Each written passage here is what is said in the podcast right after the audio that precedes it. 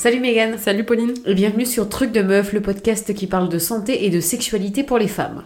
Dans cet épisode, nous allons aborder le sujet des violences obstétricales et gynécologiques, aussi dites les VOG. Nous avons eu le plaisir de recevoir à notre micro Naïs du compte Instagram Les Pourquoi de Naïs, sage-femme depuis bientôt 8 ans, future maman et féministe pour en parler et elle nous explique ce que c'est les violences gynécologiques, mais aussi comment les éviter. Et si les mentalités doivent encore changer, il y a de l'espoir puisque la parole se libère et que les femmes reprennent aussi le contrôle de leur corps. Il ne nous reste plus qu'à vous souhaiter une bonne écoute. Bonjour Megan. Salut Pauline. Bonjour Naïs. Bonjour les filles. Et euh, bienvenue dans ce, ce nouvel épisode de Trucs de Meuf. Est-ce que déjà Naïs, tu pourrais te présenter s'il te plaît? Oui, euh, donc je m'appelle Naïs Moté, j'ai 32 ans. Euh, je suis euh, sage-femme depuis euh, bientôt 8 ans, le temps passe vite. Et je suis actuellement enceinte de mon premier enfant. Félicitations. ouais, félicitations. C'est important de le, préciser. Et voilà. Et on est aussi ici réunis aujourd'hui pour discuter des violences obstétricales.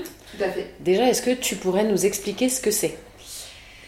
Alors, donc on les appelle les VOG, donc les violences obstétricales et gynécologiques c'est en fait un ensemble d'actes, de paroles, de comportements qui vont pouvoir être commis euh, par un ou plusieurs professionnels de santé. Donc c'est les professionnels de santé qui gravitent euh, autour de la femme. Donc ça peut être autant les médecins que les sages-femmes, les infirmières, les auxiliaires euh, et j'en passe. et donc ça va être au moment du suivi gynécologique ou du suivi obstétrical.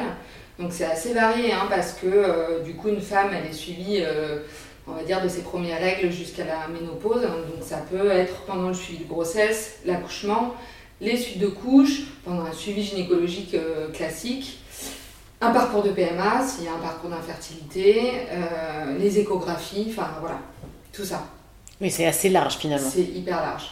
Et surtout, une femme, elle est censée consulter une fois par an pour sa santé féminine. Donc en fait, euh, on consulte euh, plus de 50 fois, euh, je crois, dans une vie.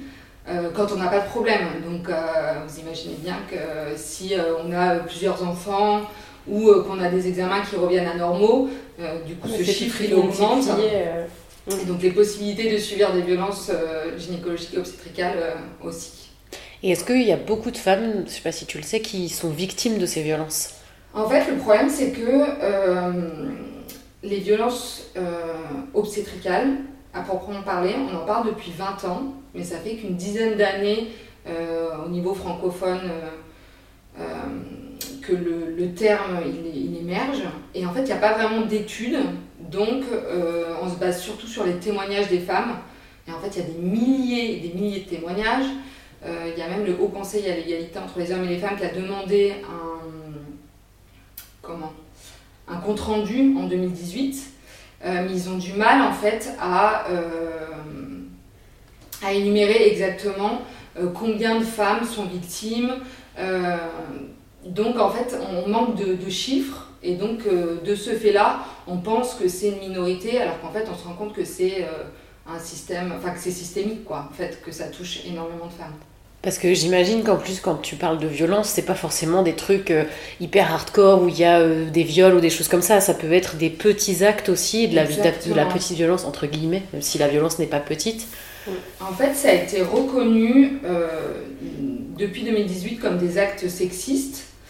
et en fait, ça peut être par exemple le non-respect de la pudeur. Donc, typiquement, quand tu vas chez ton gynéco ou ta sage-femme, le fait de te mettre complètement nu, ça, c'est considéré comme une violence gynécologique. Euh, en tant que professionnel, il n'y a aucun intérêt à ce que tu sois complètement nu pour l'examen. D'accord. Euh, donc ça, c'est des habitudes en fait qui sont ancrées et qui créent de la violence. Euh, le professionnel de santé n'en a pas forcément conscience, mais en fait, la patiente, elle, elle se retrouve dans une position de vulnérabilité extrême parce qu'elle est sur la table, les jambes écartées, sa vulve à la vue de, tout, de tous complètement nue, alors que tu pourrais euh, lui faire garder le t-shirt, par exemple, pour lui examiner les seins. Euh, on devrait recourir les femmes en systématique pour les examiner. Ça nous prend deux secondes euh, et c'est préserver leur intimité, leur pudeur. Donc ça, ça peut être une violence, mais ça peut aussi être, donc ce qui est connu, c'est le non-consentement, c'est-à-dire pour les plus connus, les actes qui sont pratiqués sans consentement, ça va être le toucher vaginal, et l'épisiotomie. Là, on sait que c'est, je crois, deux femmes sur cinq au moment de l'accouchement qui subissent une épisiotomie sans consentement. mais parce qu'on a appris ça à l'école. Moi, je l'ai appris à l'école de sage-femme, enfin sur les terrains. tu coupes, tu le dis pas, comme ça, elle aura pas peur et puis ça va passer tout seul, quoi. Oui, c'est un peu en fonction de sur qui tu tombes. Tu peux, on, peut, on te dit ou on te dit pas parce que c'est pour euh, à la base sous couvert de te préserver que t'aies pas peur. C'est ça. En fait, on te demande pas ton avis. Exactement. Enfin, du moins, on t'inculque ça entre pairs. Donc toi, tu l'intègres en te disant, bah oui, c'est normal. Si je lui dis pas, c'est pour la préserver.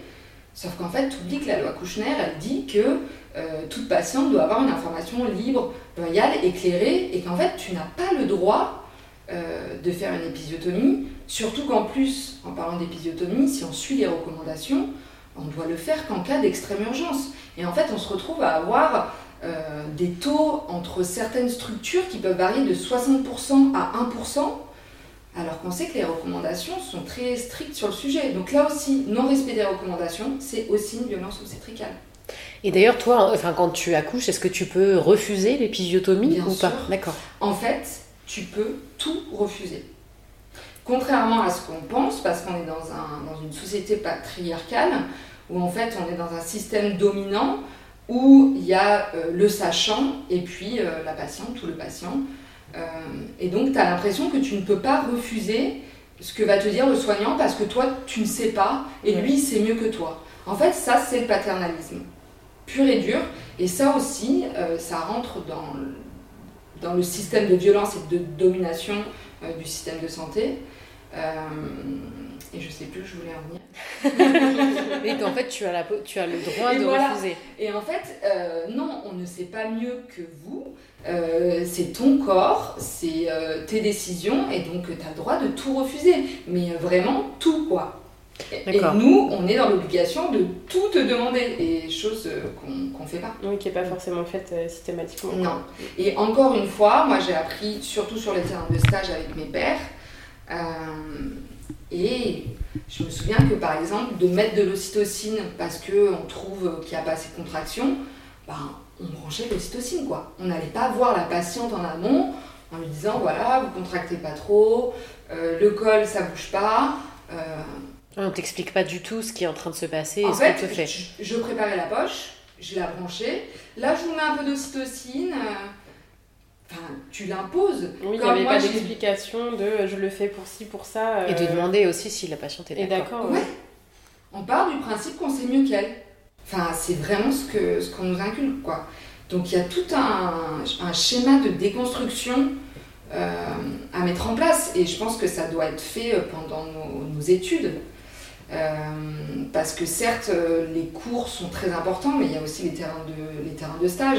En fait, es vraiment, euh, l'apprentissage, il passe par, par les aînés qui, eux aussi, ont reçu... en fait, on, a hérité d'une médecine patriarcale très, très sexiste, très, tu vois, paternaliste, et ça, ça se répercute de génération en génération de soignants.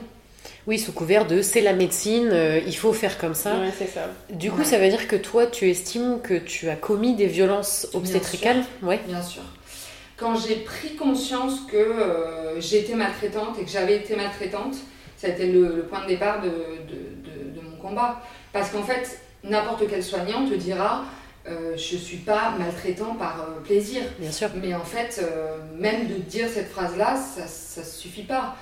parce qu'en fait, si tu veux, ce qu'il faut comprendre, c'est que les violences euh, gynéco-obstétricales, c'est l'addition de deux types de violences. C'est une violence de genre, parce que du coup, on est dans une société patriarcale, donc nous, les femmes, on subit des violences de genre.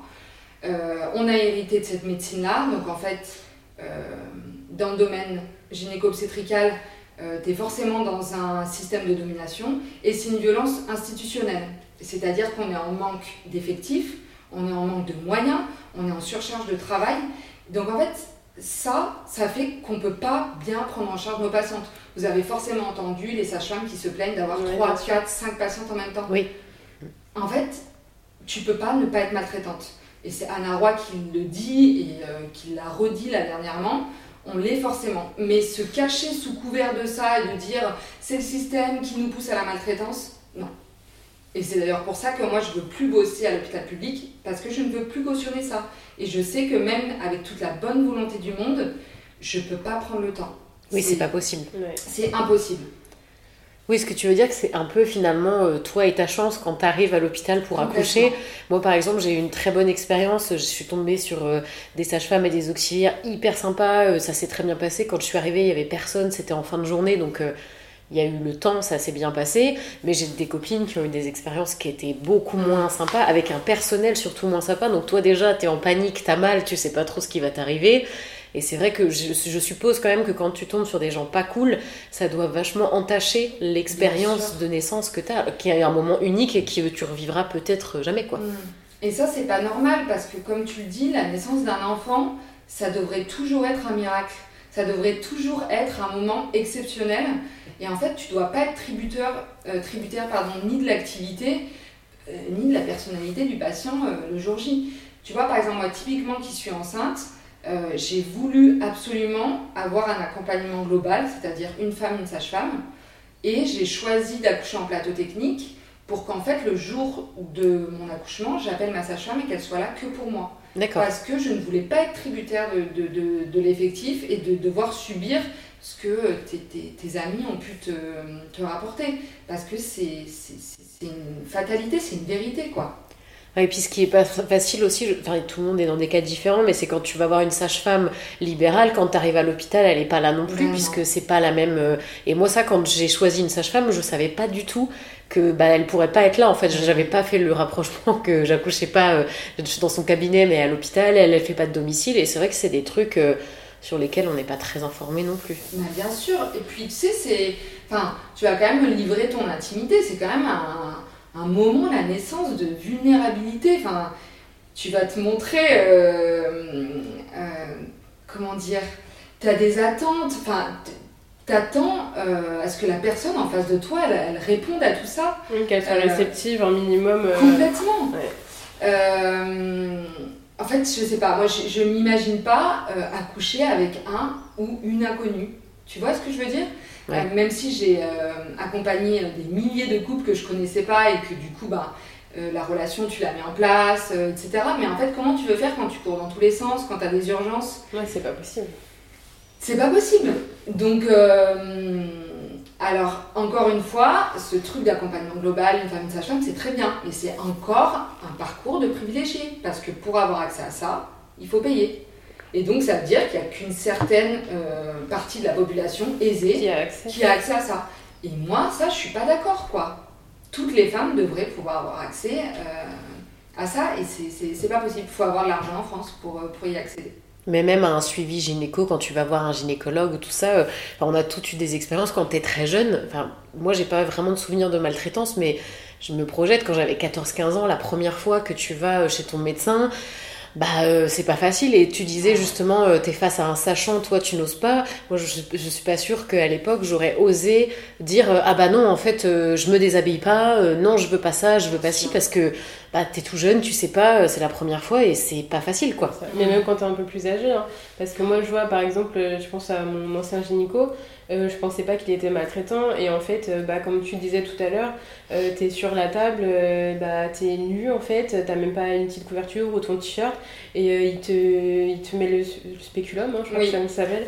Il te demande pas s'il peut y aller tout ça. Et en fait moi je me disais bah c'est normal en fait c'est comme ça, ça. sauf que après maintenant j'ai une sage-femme pour mes, mes rendez-vous.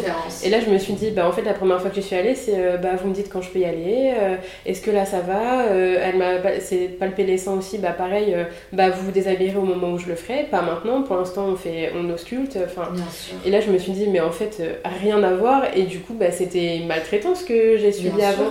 Mais vu qu'on n'en parle pas forcément beaucoup, que la parole elle commence seulement à se libérer vraiment, enfin que là ça commence à faire un peu de bruit et tout, bah en fait on se dit euh, bon bah et pourtant à ce moment-là j'avais 22 ans hein, donc j'étais pas non plus toute toute jeune je ne suis pas vieille maintenant non plus, j'en ai que 4 de plus. Mais euh, enfin, je veux dire, euh, là maintenant, je me rends compte de la portée des gestes et de, bah, en fait, euh, oui, juste le consentement, est-ce que je peux y aller Et pareil, on, bah, avec les réseaux sociaux aussi, on, on, apprend plein de choses et on se rend compte de plein de choses et on réfléchit aussi à beaucoup de choses et on est sur l'expérience qu'on a avec les professionnels de santé. Et par exemple, juste le fait de ne pas être obligé de faire un examen physique à chaque fois, juste aller voir son professionnel de santé, de parler par exemple de la contraception et tout, sans forcément faire un examen euh, à chaque fois.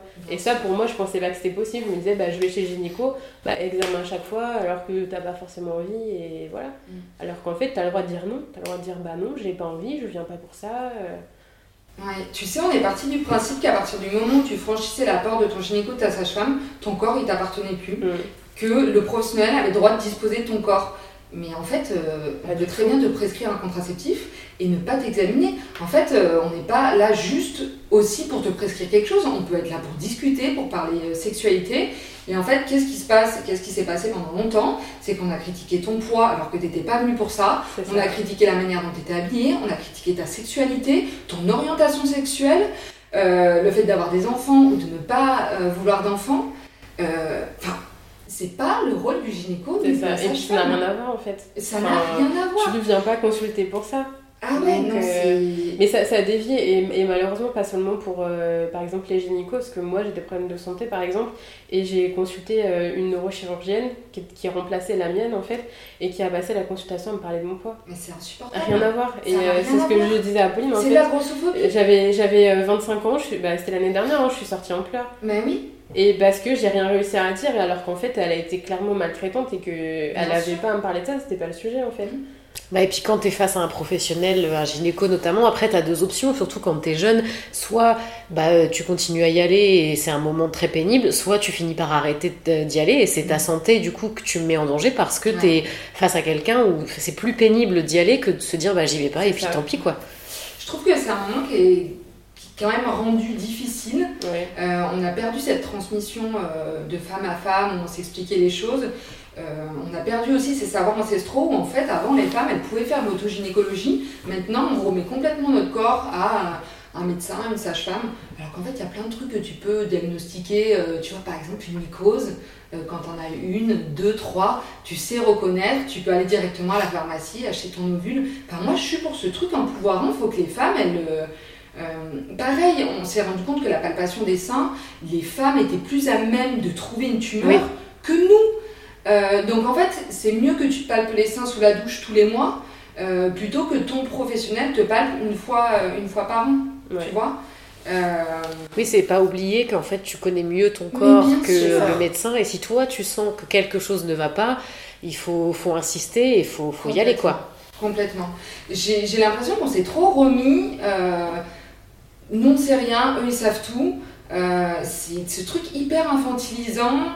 Euh, on n'ose rien dire. Tu vois, il y a tout ce truc avec la contraception naturelle.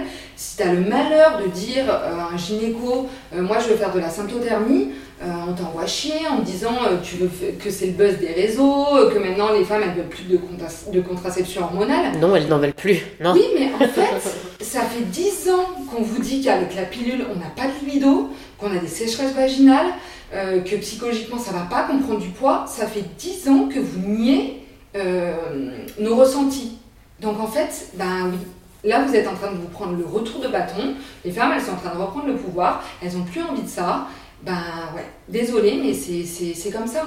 Et est-ce que tu trouves que euh, les hommes qui travaillent justement les gynécos, sages-femmes, sont, ont plus tendance à être violents que les femmes ou c'est pareil parce que c'est dû vraiment à, votre, euh, à, la formation que vous avez reçue? Non, alors on, on, on, voudrait croire que les femmes, sont moins euh, violentes, on va dire, que les hommes, mais en fait, la misogynie, elle est intégrée autant chez les femmes que chez les hommes, et même encore plus, parce que dans une société patriarcale, quand tu es une femme euh, et que tu appartiens à l'élite, typiquement les médecins, elles vont, euh, pour prendre leur place, vouloir en faire autant, voire pire, mm. et pour être l'égale de l'homme, elles vont faire exactement comme eux, et elles vont vraiment intégrer ça, ces systèmes de domination et de misogynie, et donc parfois elles sont même pires. D'accord. Moi, j'avais eu justement ce, ce, retour un peu, euh, bah, euh, quand tu iras voir un gynéco ou quoi, euh, peut-être prends plutôt un homme parce que ils savent pas comment, enfin, si ça fait mal, etc. Donc, ils sont un peu plus doux. Mais euh, en fait, quand j'en parlais avec mes copines, euh, enfin non, c'est pour tout le monde pareil. Et comme on disait tout à l'heure, euh, finalement, ton rendez-vous chez Gynéco ou ta sage-femme, c'est toujours un peu une angoisse de dire. Ah, c'est toi et ta chance, quoi. Est-ce que tu tombes sur quelqu'un de sympa ou pas Après, moi, je suis pas, je suis ni pro-gynéco, ni anti-gynéco, ni pro-sage-femme, anti-sage-femme. Mais je me suis toujours posé la question qu'est-ce qui différencie nos études euh, qui font que je trouve quand même que chez les sages-femmes, il y a une empathie, il y a euh, une approche du consentement qui est quand même différente de, de, de la médecine et des médecins. Et je sais que là, par exemple, je suis une sorcière sur Instagram, elle a fait une étude justement sur les violences gynécologiques. Euh, et donc dans son étude, elle pose bien les questions avez-vous subi des violences? Et elle demande chez la sage-femme ou chez le médecin. Et on voit des variations qui sont quand même assez importantes, typiquement avec le fait de se retrouver toute nue. Euh, je crois que chez le gynéco, on est à 40 et quelques pourcents, et chez la sage-femme à 4, à 4 Ah oui. Donc c'est des variations. Il y a quand même une grosse différence. Euh. Ouais. Et je sais que euh, nous, par exemple, sur les terrains de stage, entre, donc entre pairs, entre sages-femmes, il y avait vachement ce truc de tu demandes avant la patiente.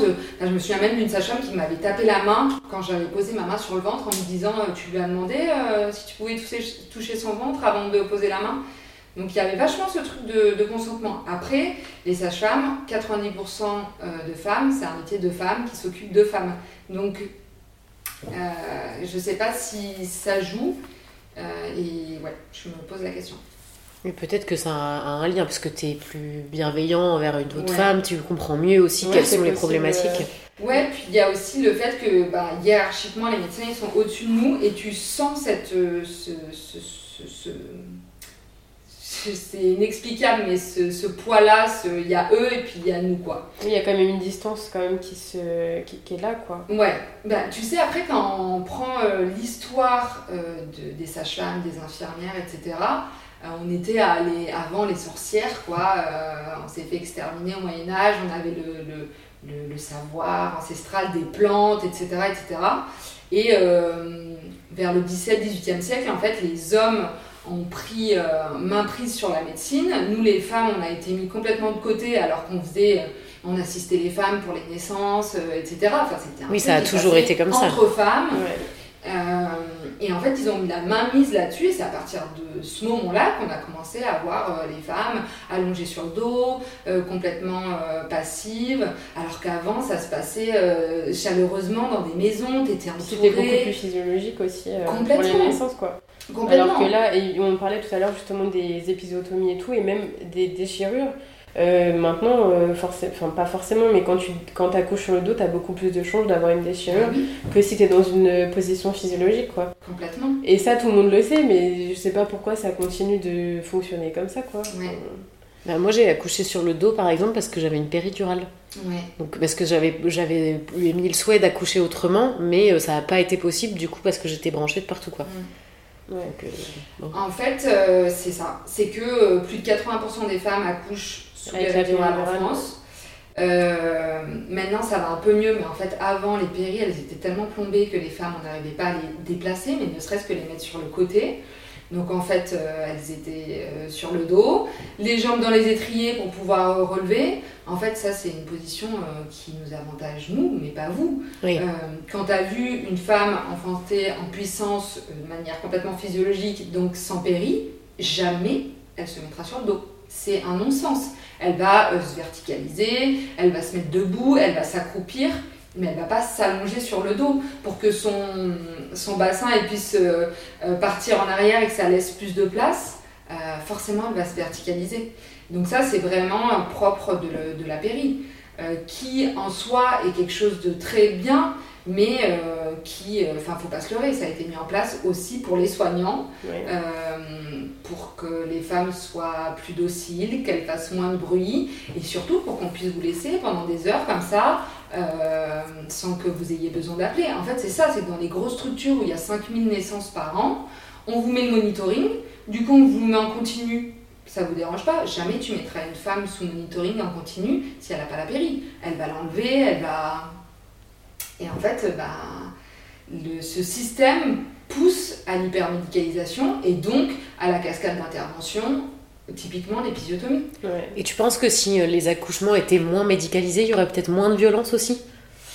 En tout cas, si je peux parler de mon expérience personnelle, quand je suis partie en Guyane pendant trois ans, là-bas, le taux de péri il est à moins de, moins de 10%, je pense. et en fait, je me suis rendu compte que je ne pouvais pas examiner mes patientes là-bas comme j'ai examiné les patientes en métropole, dans le sens où en fait j'avais toujours examiné des patientes sous péri, donc en fait qui sentent pas trop, donc en fait tu peux faire des touchés hyper profonds, euh, mais en fait une, femme qui accouche sans péri, elle est super douloureuse, elle supporte pas d'être sur le dos, euh, quand tu mets les capteurs il faut les mettre tout doucement, euh, elle va pas supporter plus de 10 minutes les capteurs, elle va les enlever, enfin j'ai eu l'impression de devoir tout réapprendre. Euh, donc euh, oui, honnêtement, je pense qu'il n'y aurait pas, pas la péri, il n'y aurait pas toute cette hypermédicalisation, il y aurait moins de, moins de violence. Et du coup, tu disais que hum, toi, tu as pu être violente parce que dans le système aussi dans lequel euh, tu es à l'hôpital public, euh, c'est difficile de faire autrement parce que tu n'as pas le temps, mais pour les professionnels de santé qui sont en cabinet, comment on peut justifier qu'il y ait aussi euh, cette violence-là alors que eux ils te reçoivent un par un, ils ont le temps Est-ce que c'est juste parce qu'on leur apprend à faire comme ça ou est-ce que. Enfin, comme, pourquoi tu choisis ce métier-là si tu t'es pas un peu à l'écoute des gens avec qui tu travailles? C'est une bonne question. Euh, je pense que toutes les professions libérales, il y a ce facteur rentabilité hein, quand même qui rentre en compte. Euh, pour, que, pour que ça tourne, il faut qu'ils aient autant de patientes euh, par jour. Euh, si c'est 20, enfin c'est quand même un rythme qui est quand même assez soutenu. donc ça, je pense que ça aide pas. Enfin, j'arrive pas à concevoir quand tu as une patiente qui vient pour la première fois, tu la connais pas du tout, comment tu peux en un quart d'heure, voire 20 minutes, boucler une consultation. Il faut que tu l'interroges, tu lui poses un minimum de questions. Elle, elle est censée aussi avoir des questions auxquelles tu peux répondre. Tu es censé faire un examen pas expéditif, c'est-à-dire euh, dans la douceur, la bienveillance, expliquer. Et en fait, euh, ça, c'est pas fait. Mais c'est impossible en 20 minutes. C'est ça. Et puis je pense qu'il y a des. On en revient toujours pareil, des habitudes ancrées, des automatismes qui font qu'ils n'ont même pas conscience. Pour eux, c'est hop, à poil, comme ça, c'est plus facile. Je fais tout mon truc. C'est sûr que enlever le haut, remettez le haut, enlevez le bas. Bah oui, ça prend plus de temps. Enfin, on parle de 10 secondes. Hein. Mais en fait. Euh, oui, sur toute ta journée, en fait. Euh, ouais, mais en fait, tu le fais pas pour toi, tu le fais pour ta patiente. C'est ça. Euh, et en fait, c'est comme ça pour tout. C'est sûr que mettre du gel sur le spéculum, puis dire. Enfin, oui, ça va te prendre 3 secondes en plus, mais en fait. il faut le faire, c'est juste, c'est ça la norme quoi. Donc je pense que, qui plus est, ils sont tout seuls dans leur cabinet, ça fait genre 20 ans qu'ils font ça. Et en fait, là, ils comprennent pas, quoi. Ils comprennent pas, non, mais moi, euh, je suis là pour la soigner, je veux que son bien. Euh, qu'est-ce qui se passe là sur les réseaux Elles se plaignent toutes, elles veulent euh, changer ma, pratique, alors que moi, je pense que je suis excellent praticien. Ben, ben non. Et en fait, il y a zéro remise en question. C'est j'ai toujours fait comme ça, on m'a toujours appris comme ça, ça a toujours fonctionné. En plus, moi, je suis tout en haut, donc elle va pas m'apprendre mon métier. Et, euh, et ça, ouais, c'est compliqué, tu vois, à, changer. Et d'ailleurs, si jamais euh, on est victime de violence, quelle que soit l'échelle, est-ce qu'il y a des recours? Est-ce que la loi prévoit des choses pour ça? Parce que souvent, on a un peu l'impression, voilà, bon, bah, j'ai une mauvaise expérience, bah, tant pis pour moi, et voilà quoi. Mais c'est vrai que ça, c'est perturbant parce qu'en fait, on a toutes eu des mauvaises expériences et en fait, on sort du cabinet et on se dit qu'on n'y retournera plus dans ce cabinet-là. Euh, on en parle aux copines, mais en fait, on fait rien de plus. Et donc, en fait, ce praticien ou cette praticienne bah, va continuer impunément euh, des, actes. Euh, après, le problème en France, et la justice française, c'est typiquement comme pour les viols, c'est-à-dire qu'on porte plainte, mais il y a 0,6% des plaintes qui partent au pénal et avec des condamnations. donc oui, on peut aller porter plainte à la gendarmerie, à la police. Euh, on peut aussi faire euh, remonter les plaintes au Conseil de l'ordre. Euh, des médecins, au Conseil de l'ordre des gynécos. Mais jusqu'à preuve du contraire, quand on voit avec l'affaire d'Araï, bah, il se passe pas grand chose quoi. et pourtant il y, a un sacré paquet de. Ah oui, là on parle de, 120, 130 femmes qui l'accusent de, viol. Mais il y a un corporatisme qui est tel qu'en fait ils se protègent entre eux. Euh... c'est ça qui est fou, c'est qu'ils se protègent entre eux, quoi. Ah oui. C'est bah, un peu comme un château de cartes. J'imagine que si ça commence à tomber, après, euh, ça peut tomber euh, plus bas, etc. Je, je, sais pas, moi, demain, j'ai 120 femmes qui portent plainte contre moi. Déjà, j'arrête d'exercer, tellement je suis dévastée. Et en plus de ça, mais je me remets en question. Je me dis, là, Naïs, t'as vraiment merdé. J'essaye de comprendre. Euh, enfin, je me mets. elles ont raison. Tu vois ce que je veux dire? Eux, c'est l'inverse. C'est c'est impossible. Euh, c'est le patriarcat, hein, comme tu disais. elles, en font des caisses, elles montent, ouais, c'est ça. Euh, elles sont folles, c'est des hystériques. Euh, elles sont nombreuses à être hystériques. Je ne sais pas, et tu te dis, non mais, il y a quel moment tu ouvres les yeux? Et en fait, non. Et là, je, je, je, je voyais ce matin sur les réseaux, il y a eu un congrès Infogine en octobre. Et en fait, ils sont encore venus pour défendre Daraï, quoi en disant et la présomption d'innocence, ça c'est le truc. on sait que le, typiquement dans les viols, le pourcentage de femmes qui mentent, c'est inférieur à 5%. Donc ça veut dire qu'il y a 95% de femmes qui disent la vérité. Mais non, la présomption d'innocence va toujours se baser sur euh, les, 5%. Et c'est pareil pour les, agresseurs. Pourquoi on se place directement du côté de, de, l'agresseur? C'est incroyable. et ne pas se placer du côté de la victime c'est incompréhensible. la, la, la, remise, c'est tout, tout, le temps remis en cause euh, la, parole des victimes, hein, c'est tout le temps comme ça. Hein. et je sais pas pourquoi d'ailleurs, parce que. En bah, c'est le euh, système qui est, comme ça. Oui, mais c'est fait complètement à l'envers finalement. Ouais. On minimise tout le temps l'agresseur. Enfin, je sais pas, moi j'ai une copine qui vient, qui me dit Je me suis fait violer. Euh, je la crois. C'est. Je vais pas remettre en question sa, parole. Je, je comprends pas pourquoi dans notre société on en est arrivé à ce stade-là où euh, on met l'agresseur ou le présumé agresseur sur un piédestal et la victime, quel intérêt on a d'aller mentir sur ça. Ouais. Quand tu sais que euh, double peine, parce qu'il va falloir subir des examens, euh, raconter à un gendarme, deux gendarmes, trois gendarmes, ne pas être pris au sérieux, il y a des refus de plainte, passer devant une commission, devoir t'expliquer devant d'autres médecins, conseils, machin. Mais en fait, c'est une horreur. Euh, donc euh, déjà, celle qui a le courage de porter plainte, pour, pourquoi? Pour la, On dit pour la notoriété, non mais de quelle notoriété on parle Il n'y a, que des désavantages. Donc, euh, Oui, donc quand tu as juste, enfin, juste, entre guillemets, été mal reçu par ton gynéco et qui t'a pas demandé est-ce que je peux vous toucher madame, mm. tu te dis bon, bah c'est bon, je vais aller ailleurs. quoi. Je sais qu'il y a, je sais pas si vous connaissez Martin Winkler, c'est un, un médecin euh, généraliste, mais en fait qui a beaucoup bossé dans les centres de planification, euh, qui a beaucoup lutté euh, justement sur les violences gynéco-obstétricales.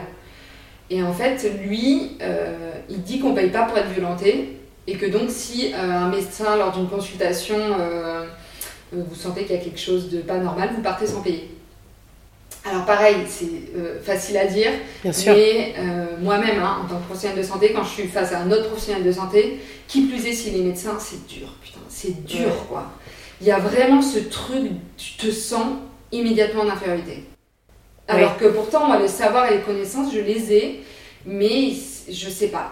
Oui, quand tu es de l'autre côté, c'est différent. ouais, dans une relation inégalitaire ce qu'il faut retenir, en tout cas, c'est que déjà, on peut partir à n'importe quel moment, comme tu le disais, et on peut dire non et refuser tous les actes pour les, les, personnes qui se retrouvent dans des situations comme ça, ou même pour une première expérience ou autre, quand on va chez la sage-femme, chez le gynéco, on peut dire non et on peut partir. Et il faut pas avoir peur de se dire, bah, je trouverai un autre médecin, tant pis, mm. mais euh, je prends pas le risque de vivre une expérience qui est désagréable ou traumatisante. Je trouverai quelqu'un d'autre qui s'occupera bien de moi. C'est ça peut-être le plus important à dire. Et surtout de bien, ne pas oublier qu'on est la personne qui connaît le mieux notre corps. Donc mm. euh, même si le médecin nous dit non et que bah, nous c'est si, bah, il faut partir et aller voir quelqu'un d'autre qui sera plus à l'écoute. quoi. Mm.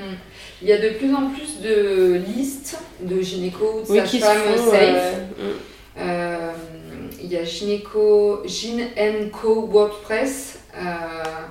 On mettra les liens. Ouais, il y a les clés de Vénus. Euh, et donc en fonction de la ville dans laquelle tu vis, tu peux retrouver, donc euh, souvent c'est des gynécos euh, ou sages-femmes féministes, LGBT, QIA, plus friendly, enfin voilà. Et alors malheureusement on arrive à ce stade-là où il faut avoir une liste de praticiens bienveillants et bienveillantes. Euh, mais je pense que pour se, se, préserver, ben, ouais, il vaut mieux jeter un coup d'œil. Ouais. et puis c'est peut-être aussi ça qui fera changer les mentalités. Si les, les, médecins qui pratiquent et qui sont maltraitants perdent de la patientèle, peut-être que ça va être l'occasion de se dire ah bah peut-être que enfin euh, il faudrait changer la manière dont on est éduqué, la manière dont on voit les choses et dont on travaille. Ouais. Après, euh, ce qui est dingue, c'est que souvent les praticiens violents, ils sont connus de tous et ils continuent d'avoir des patientèles euh, euh, énormes. Donc, euh, tu aurais tendance à te dire, bah, en fait, ils vont arriver à un stade où ils auront plus de patients, personne ne va venir les voir. Et en fait, ils ont toujours de la patientèle. toujours de la patientèle parce qu'il y a tellement un manque de gynéco et de sages-femmes. Il y a une telle demande, surtout dans les grandes villes, qu'en fait, la punité, elle perdure comme ça pendant des années. C'est terrible c'est un peu, un peu déprimant. ouais, oui. Non, après, euh, comme tu disais justement tout à l'heure, moi j'ai toujours été suivie par des gynécos parce que je suis allée chez le gynéco de ma mère. Euh, et puis après, quand j'ai commencé mes études de sage-femme, bah, du coup, euh, sage-femme power, je suis allée voir une sage-femme. et ça a tout changé dans mon, dans mon suivi gynéco. Donc il faut rappeler que les sages-femmes, elles suivent les femmes qui sont en bonne santé. Et en fait, on est toutes, jusqu'à preuve du contraire, en bonne santé. Donc euh, les gynécos, leur spécialité, c'est la pathologie. Donc euh, n'hésitez pas à aller voir des sages-femmes pour, euh, pour vos suivis gynéco. Et pas hésiter à voir plusieurs praticiens, essayer plusieurs et puis, Si ça fonctionne pas, il y a aussi des gynécos qui sont très bien, il y a des sages-femmes qui sont aussi malveillantes, enfin ça va dans les deux sens. Mais en tout cas, ne restez pas avec un praticien ou une praticienne qui ne vous convient pas. Ça, c'est sûr. C'est ça. Et je trouve que c'est bien du coup que, que, tu redises que les sages-femmes du coup peuvent aussi faire le suivi gynéco s'il n'y a pas de pathologie. Parce que justement, moi je les suis il n'y a pas hyper longtemps. Parce que je suis une sage-femme, je pense que tu connais la sage-femme sur euh, les réseaux. Et en fait, c'est via son compte que j'avais euh, bah, découvert que du coup on pouvait être suivi par une sage-femme euh, quand il n'y avait pas de grossesse ou quand il n'y avait pas de pathologie.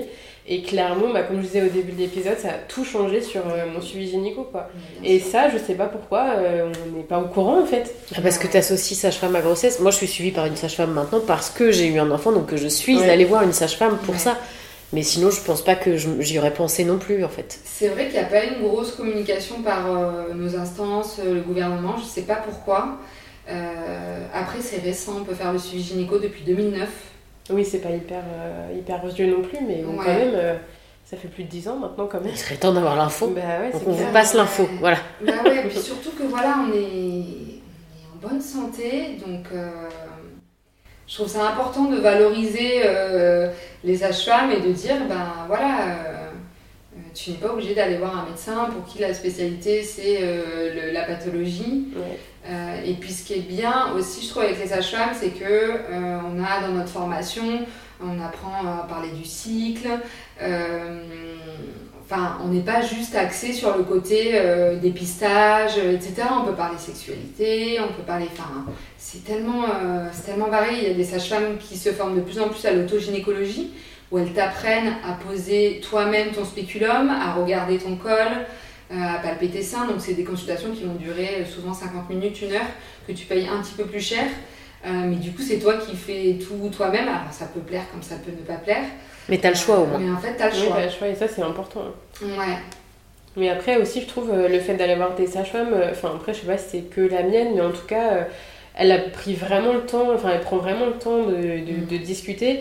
Et c'est peut-être pas fort, enfin je vois mon gynéco c'était vraiment euh, à la chaîne en fait, il n'y avait pas, il y a pas d'humanité, il n'y a pas de, il y a rien, enfin tu es là, tu te déshabilles, allez hop hop hop, c'est bon ok, je vous prie ça, ça, ça, vous avez besoin de quoi, rien, bon bah ok, bon bah au revoir la prochaine fois quoi. Alors que la sage-femme, rien à voir, il y avait beaucoup plus de, ouais, d'humanité, on a pris beaucoup plus de temps. Et comme tu disais, de parler du cycle, de la sexualité et tout. Et c'est hyper important de se sentir écouté, je trouve. Euh, parce qu'il y a plein de choses euh, sur lesquelles on peut se poser des questions et que bah, on va en parler entre copines, mais c'est pas des professionnels de santé, donc on va partager notre expérience mais c'est pas forcément euh, des conseils que tu peux mettre en œuvre qui vont pas forcément te correspondre non plus. Alors que ton professionnel de santé peut aussi peut-être adapter toi à ta situation. Je vous conseille de faire ci de faire ça etc et pas forcément non plus te dire par exemple comme un gynéco on l'embrassera pas bien sûr, mais euh, vous faites ci, On vous faites ça, vous faites ci, vous faites ça, et, euh, et voilà quoi. Elle est, enfin, en tout cas, moi la mienne, euh, elle, je l'embrasse par contre, qui est, qui est bienveillante et à l'écoute, qui te dit, bah je vous conseille ça, et pas euh, faites ci, faites ça Oui. en fait. Donc, euh, ouais. En fait, tu as dit le mot juste, c'est humanité. On a perdu en humanité dans la relation soignant-soigné. Euh, notre rôle, au-delà de, soigner, de prescrire, c'est d'écouter. Euh, tu vois, d'accueillir la parole et de laisser un espace où en fait euh, bah, ta patiente elle peut te dire euh, bah, qu'elle a été victime de violence, que en fait si tu rentres dans un cabinet et que tu sens que le professionnel il est pressé, euh, qui te parle mal, qui te regarde pas dans les yeux, en gros que pour lui t'es une vulve, un vagin et des seins sur pattes, en fait on, on nous sexualise et on nous déshumanise. c'est ça. Euh, Et t'as beaucoup plus de mal à te livrer du coup par Mais exemple quand tu dis on peut euh, justement parler à son professionnel de santé de euh, j'ai été victime de violence, de viol, etc. Enfin de tout ce genre de choses où je me pose des questions est-ce que je suis victime de violence ou pas? Euh, bah, En fait quand t'as quelqu'un en face de toi qui prend pas le temps de t'écouter, qui te regarde pas, qui te bah, qui te Qui te juge, ouais, qui même. te juge en fait Ouais. ouais, ou qui a pas le temps quoi tu te dis bah en fait euh, bah laisse tomber quoi Enfin, Mais bien sûr. c'est pas grave j'en parlerai à quelqu'un d'autre ou peut-être la prochaine fois il aura peut-être le temps et la prochaine fois il a pas le temps non plus quoi Donc, Sauf euh, que c'est tellement important de poser cette question-là. Est-ce que vous avez subi des violences dans votre vie? Euh, Vu que les femmes sont censées venir nous voir une fois par an, on rappelle que c'est pas obligatoire, euh, ça veut dire que tu as cet espace-là pour poser la question et elle, elle a cet espace-là pour te répondre. Euh, Peut-être qu'elle te dira non et qu'en fait elle va dormir dessus et que la prochaine fois elle osera t'en parler, que toi tu vas pouvoir mettre en, place des choses. Ça devrait être obligatoire, ça se fait pas. Il y a un gros tabou autour de, de, tout ça. Et c'est d'ailleurs pour ça que ça fait euh, 20 ans euh, que, les, que le- le terme violence obstétricale est apparu et qu'on en est toujours là. C'est parce qu'en fait, tout ce qui touche à la femme, à son corps, à sa sexualité, à sa capacité à enfanter, c'est mis dans une espèce de, socle de verre là. Euh, et c'est très compliqué de- d'en sortir. Donc il faut absolument qu'on libère la parole et c'est ce qui est en train de se passer. C'est merveilleux. Euh, et ça, ça va nous permettre d'évoluer, nous, dans nos pratiques et de nous améliorer encore et encore. Euh, tout ça au service des femmes, en fait, finalement. Oui, puisque c'est ça le, but, ça, le à la base. ouais. Ouais, complètement. Euh, alors, mon compte Instagram, je l'ai ouvert il y a deux ans maintenant, euh, après un accident de ski qui m'a un peu cloîtré euh, au lit. et en fait, à la base, c'était pour faire de la vulgarisation médicale, au même titre que mes collègues Charline Sage-Femme ou La Sage-Femme que vous devez connaître, qui sont des gros comptes de, de Sage-Femme. Et, euh, et en fait, je me suis rendu compte qu'elle le faisait déjà très bien et que moi, euh, vu que je suis féministe et militante, j'avais vraiment besoin d'endosser ce rôle de un peu de porte-parole. Euh, et le sujet des violences gynéco-obstétricales, c'est vraiment un sujet, je ne veux pas dire qu'il me passionne parce que c'est à la fois terrible, mais j'ai tellement envie qu'on sorte euh, de ça. Et j'ai l'impression que le chemin est encore tellement long. Ouais. Euh, et pour moi, les réseaux sociaux, c'est un vecteur de lutte qui est énorme. Et je suis dans l'obligation, genre, de, de me saisir de ça. Euh, donc voilà, euh, c'est pas toujours joyeux ce que, je, que je poste parce que du coup, ben, forcément, on parle de violence. euh, euh, et de temps en temps, je donne un peu de contenu quand même de vulgarisation. Mais voilà, je m'axe vraiment sur, sur, sur la lutte parce que c'est ce qui est à l'heure actuelle le plus important pour moi. Et donc voilà. Je trouve que ça reste quand même malgré tout super intéressant. Mm. Euh, je trouve de bah, d'être au courant un peu. euh, bon, après, on s'y intéresse ou pas. Mm. Mais je trouve que voilà, en tant que femme, euh, c'est bien de d'avoir conscience aussi de ce qui se passe et de comment ça peut se passer quand on a des rendez-vous au gynéco, par exemple. Et donc, du coup, même si c'est c'est un peu horrible des fois, voilà, les, les chiffres, de comment ça se Ouais. passe et tout, je trouve que c'est vachement important de, de pouvoir se rendre compte des choses et de, de voir ça sur les réseaux, quoi. Ouais, et puis je me dis, peut-être venant d'un professionnel de santé euh, qui admet que ça existe, aussi. ouais, je me dis, je vais peut-être avoir du poids euh, parce que euh, toutes les femmes qui témoignent, j'ai l'impression qu'on les entend pas. Ouais. Elles auront beau dire, y a on a tellement, tu sais, par exemple, avec l'endométriose, ça fait des années que les femmes disent j'ai mal pendant mes règles. Et c'est Ouais. pas normal, mais on leur dit Et que c'est pas normal, sauf qu'en fait, bah, vu que t'es une femme, bah, faut que tu souffres. C'est ça. Et vu que les règles c'est tabou, et ben on n'en parle pas, la douleur on n'en parle pas. Et donc en fait, on s'est retrouvé comme ça avec des femmes en errance médicale depuis des années. Euh, et là maintenant, on est en train de dire ah bah oui, bah, c'était l'endométriose. Enfin, fallait peut-être se réveiller avant Ouais. les gars quoi. et en fait, c'est ça pour tout. Quand t'es une femme dans une société patriarcale, ta voix n'est jamais entendue. Donc euh, oui, moi j'ai envie de lutter et j'ai envie d'utiliser mon statut de, euh, de professionnelle de santé euh, pour, faire porter la voix. C'est terrible d'en arriver là, mais, mais ouais. Et après, le seul truc, là j'ai été un peu vexée dernièrement, j'ai reçu des commentaires en privé comme quoi j'étais anti-médecin, anti-gynéco. Oui, il y en a toujours hein, qui viennent Ouais. euh, rajouter leur petit grain de sel, euh, qui, je pense, comprennent euh, à l'envers le message ça. qui Tu sais, le Not All Men, les versions euh, Not All Gynéco, Ouais. euh, ils sont pas tous euh, méchants, ils sont pas tous. Mais en fait, ça décentre complètement le débat euh, de dire ça. Les violences, elles sont systémiques. Il faut arrêter de penser que c'est une minorité de gynécos complètement déviants. euh. Ouais, et puis tout le monde est concerné par ces violences-là, que Bien tu sois sûr. maltraitant ou pas, enfin, on Et est en tous plus, concernés. j'ai toujours dit euh, que tu sois maltraitant, que tu sois une sage-femme un gynéco, mais je, te. je- enfin, je- serais contre euh, de la même manière. Euh, moi, je remets en, cause un système fait de normes, fait de protocoles qui sont en, en dysfonction, mais pas une profession en particulier. Euh, bon, il s'avère que là, il s'est passé tellement de trucs au niveau médiatique, et puis euh, les témoignages des femmes sont surtout axés sur les gynécos. Moi, qu'est-ce que j'y peux? C'est c'est comme ça, c'est des faits.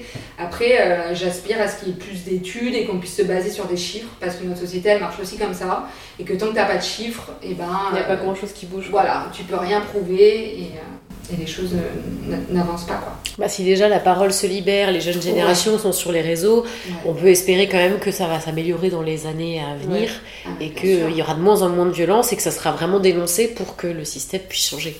On croise les doigts. hein. Ouais, moi je pense que ça va venir de- des femmes.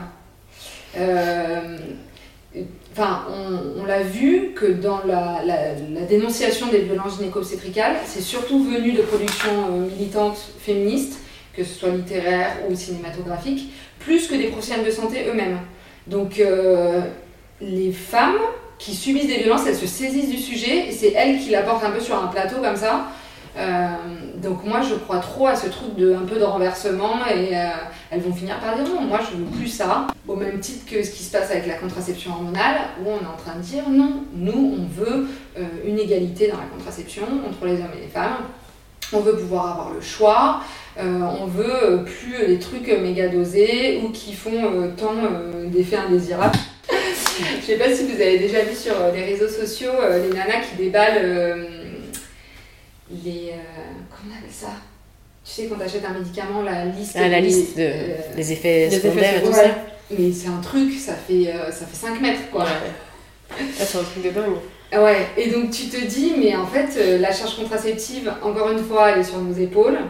Et en Comme fait, beaucoup de euh, choses. hein, euh. Finalement, euh, quand on regarde dans le couple, euh, il y a beaucoup de choses qui sont portées par la femme. Ouais, bien sûr.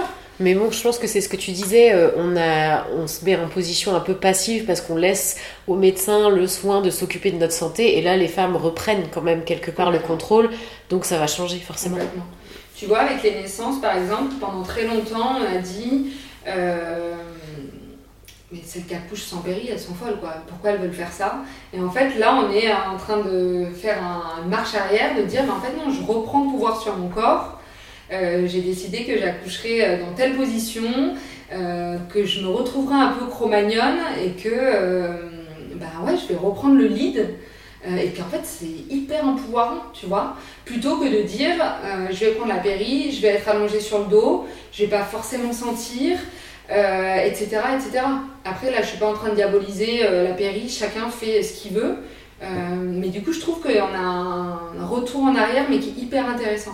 Ah, merci beaucoup pour toutes ces informations et puis du coup toutes les informations sur ton compte notamment, on va les mettre en barre d'infos pour que les personnes qui ont des questions puissent aussi euh, avoir, euh, en savoir davantage et du coup n'oublie pas que on a le droit de dire non et on a le droit de s'en aller si ça se passe mal. Exactement. Ouais, tout à fait, très important. Que personne connaît mieux notre corps que nous-mêmes. Oui. Merci beaucoup. Merci les filles. Nous espérons que cet épisode vous aura permis de comprendre clairement ce que sont les violences obstétricales et gynécologiques et surtout que grâce aux conseils et informations de Naïs, vous aurez maintenant les clés pour éviter, réagir ou lutter si vous êtes victime de violences. Sachez mesdames que l'on vous croit si vous dites que vous êtes victime de ces violences. Et les liens vers l'Instagram de Naïs mais aussi vers les clés de Vénus sont disponibles dans la description du podcast. Merci de nous avoir écoutés et on vous dit à la semaine prochaine. Ciao les meufs